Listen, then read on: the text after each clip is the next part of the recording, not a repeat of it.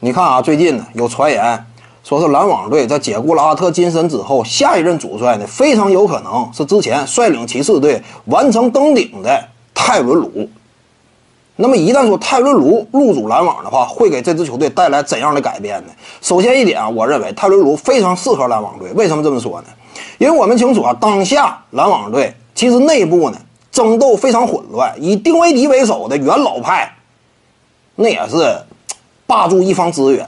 这帮人抱团取暖到一块儿的话，说实话呢，在球队当中也有一定的话语权。凯瑞欧文呢？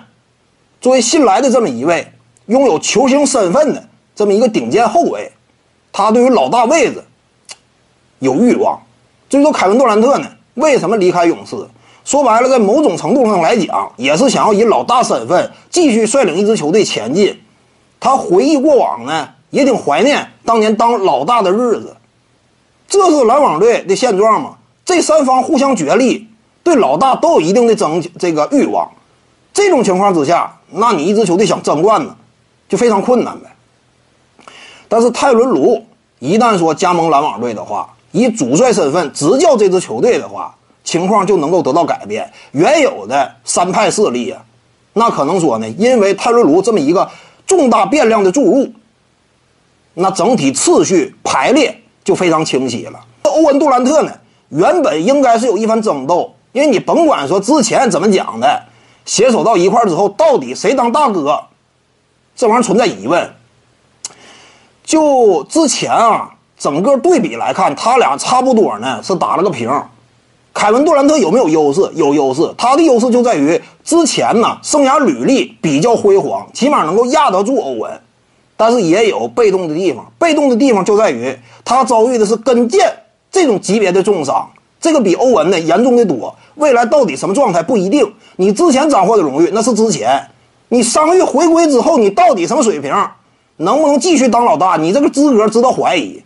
除此之外呢，就是杜兰特性格上呢，相对来说比较内敛，遇到事儿呢，他有时候愿意隐忍，这就不像欧文。欧文在凯尔特人队时期，对于老大位置非常执着，甚至之前在骑士队，就算说同队。是勒布朗·詹姆斯当队友，他对于老大位置甚至都有一定的欲望。由此能够看到，欧文是我行我素的，在一支球队当中，他是有非常强烈的争夺老大资格的这样一种想法的。他相对主动，杜兰特相对被动，因此总体而言呢，他俩差不多打了个平。只不过呢，一旦泰伦卢入主之后，因为欧文是泰伦卢的嫡系，他俩之前就是老战友。泰伦卢一旦入主的话，欧文有可能在他本身哎就有这样一种主动性的基础条件之上，泰伦卢的整个战术打法有可能围绕欧文展开。那这样一来的话，欧文就被扶为老大了。凯文杜兰特呢，他本身性格上呢就比较内敛。泰伦卢跟欧文他俩要是一条战线的话，我估计杜兰特有可能接受现实。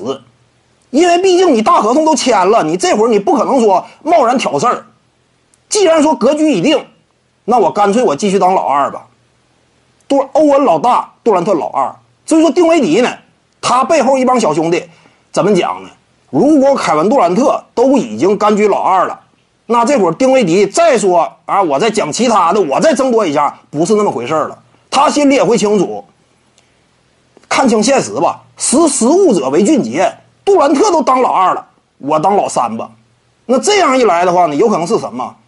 欧文、丁威迪两派之间之前呢有争斗，但是随着泰伦卢的入主，次序的定立，那之前有争斗归之前，今后有可能那就成为兄弟了，对不对？